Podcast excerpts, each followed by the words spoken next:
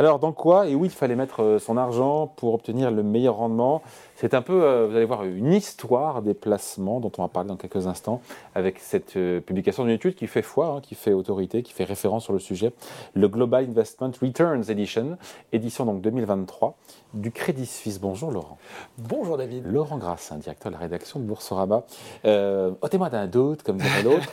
Il y a une étude déjà sur Crédit Suisse sur les gens qui ont plein de pognon. Oui, il y, a plein de choses. Ça bosse sévère hein, euh, chez Crédit Suisse. Et je pense que vous faites effectivement allusion à deux autres documents. Il y a le Global Wealth Data Book et le Global Wealth Report. Il a notamment été un petit peu sous les feux des projecteurs parce que je crois que notamment Oxfam s'en sert pour faire ses, ses études sur voilà, sur les riches et les pauvres et l'inégalité des richesses avec pas mal de, commentaires d'ailleurs à faire sur le sujet, mais ce n'est pas le propos aujourd'hui.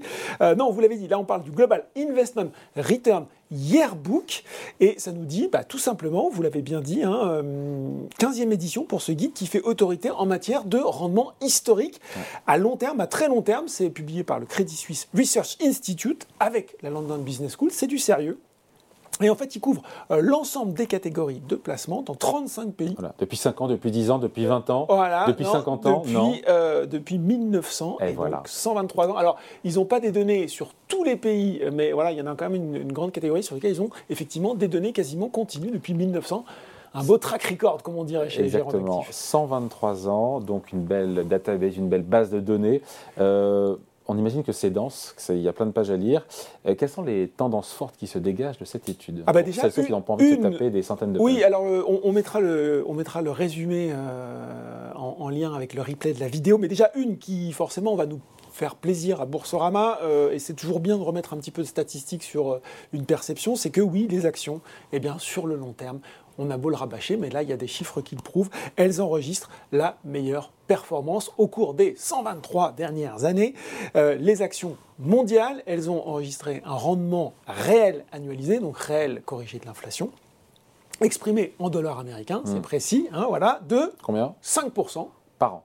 5%, bah oui, rendement réel annualisé, 5% par an, contre 1,7 pour les obligations David, 0,4 pour les bons du Trésor. Elles ont surperformé les actions, les obligations et les bons du Trésor et l'inflation sur les 35 marchés sur lesquels on a des données. Donc bah voilà, finalement l'investissement en bourse, c'est pas faux de le répéter, c'est ce qui reste sur le très long terme le plus rentable. Quel est le marché boursier le plus performant? On veut savoir. Alors, à votre avis? Les Américains. Ben alors, moi j'aurais répondu la même chose, bah honnêtement. mais non, mais non. Depuis, ben non, depuis 1900, c'est l'Australie, le ah. marché euh, le plus performant, et oui, avec un rendement réel annualisé de 6,43%, suivi de près par les États-Unis à 6,38 quand même. C'est quasiment bah, pareil. Oui, mais ça n'empêche que c'est les Australiens les premiers. Et euh, justement, on retrouve ce grand tableau récapitulatif, c'est page 16 de ce fameux rapport qu'on vous mettra en lien, où vous avez pays par pays les rendements annualisés, la meilleure année, la moins bonne année et euh, les pays les plus performants et les moins performants. Bon, et nous, les frogs, on fait quoi là-dedans? Alors, et la France Ben oui, et la France, eh bien, euh, le rendement réel annualisé ressort à 3,4%. Contre 6,38 pour les États-Unis, 6,43 pour l'Australie. Euh, c'est quand même bah, deux fois moins, quoi. Hein. Il faut regarder justement, c'est pour ça que ce tableau est super intéressant, il faut rentrer dans les détails. On n'est pas si mauvais que ça. Alors certes, on va commencer par les mauvaises nouvelles, on est plutôt en dessous des marchés émergents, ils sont à 3,8, en dessous de la moyenne européenne qui est à 4,1%, et là vous allez me dire, bah, où sont les bonnes nouvelles, et en dessous de la moyenne mondiale. Mais, mais, mais, oui, oui. mais on est au-dessus de l'Allemagne qui est à 3,1%, ah, au-dessus de l'Italie qui est à 2,1%, et l'Autriche, bonne dernière de la classe, à 0,9%.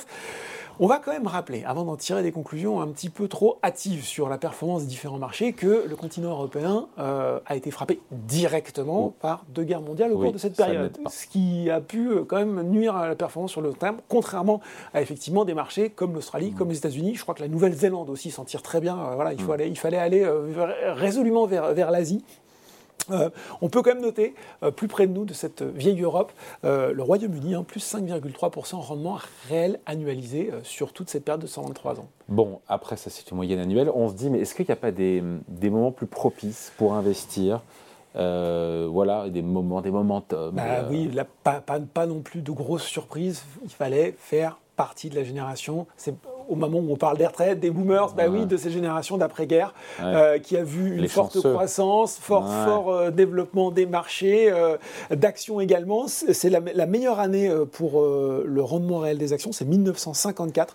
Et donc, en fait, la génération du baby boom, entre 43 et 60, elle a eu une performance annuelle des actions de près de 7%, quand on la mmh. compare à la moyenne historique, là aussi, c'est plus de deux fois mieux. Hein. alors que les 25-40, eh ben, 25-40 euh, ans, cette génération-là, elle tourne plutôt autour de 4%. On voit bien que les espérances de rendement, elles se sont un petit peu taries sur les années plus récentes. Bon, est-ce qu'on voit aussi dans cette étude ce qui se passe en termes de places boursières, l'évolution des places financières Oui, ça c'est super intéressant. Effectivement, on revient à 1900. Euh, en 123 ans, David, les actions américaines, elles ont vu leur poids multiplié par 4. Elles sont maintenant 58% du total mondial, alors que dans le même temps, bah, la France, si on reparle d'elle, 3%, a vu euh, la sienne divisée par 4.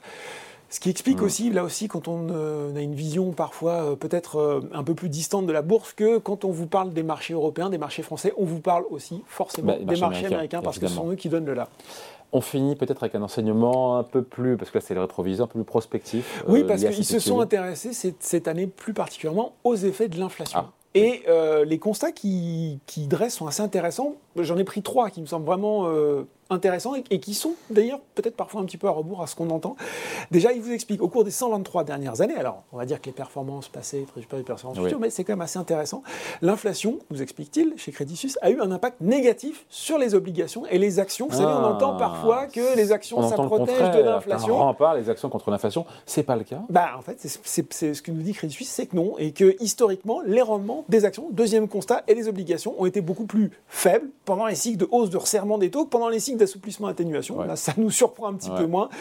Et il termine sur une conclusion, euh, ça va peut-être faire écho avec ce que vous disiez avec Patrick Artus, assez euh, pessimiste pourrait dire certains, ou peut-être assez réaliste, en disant, bah oui, euh, les investisseurs qui aujourd'hui s'inquiètent d'une possible stagflation, croissance économique plus faible, inflation élevée, ont raison de le faire, préoccupation justifiée. Pour le moment, on n'en voit pas tellement les effets, alors que le CAC 40 a battu un record historique hier, à plus de 7401 points, mais l'année n'est pas finie, loin de là. Voilà, donc cette, euh, ce, comment il s'appelle cette étude Comment s'appelle? C'est le, alors attendez, je vous le retrouve précisément, Invest, Global Investment Returns Yearbook. Voilà, on, retrouvera le lien évidemment dans la vidéo pour ceux qui ont envie de se taper tout ça. Merci en tout cas. c'est très clair. Merci David.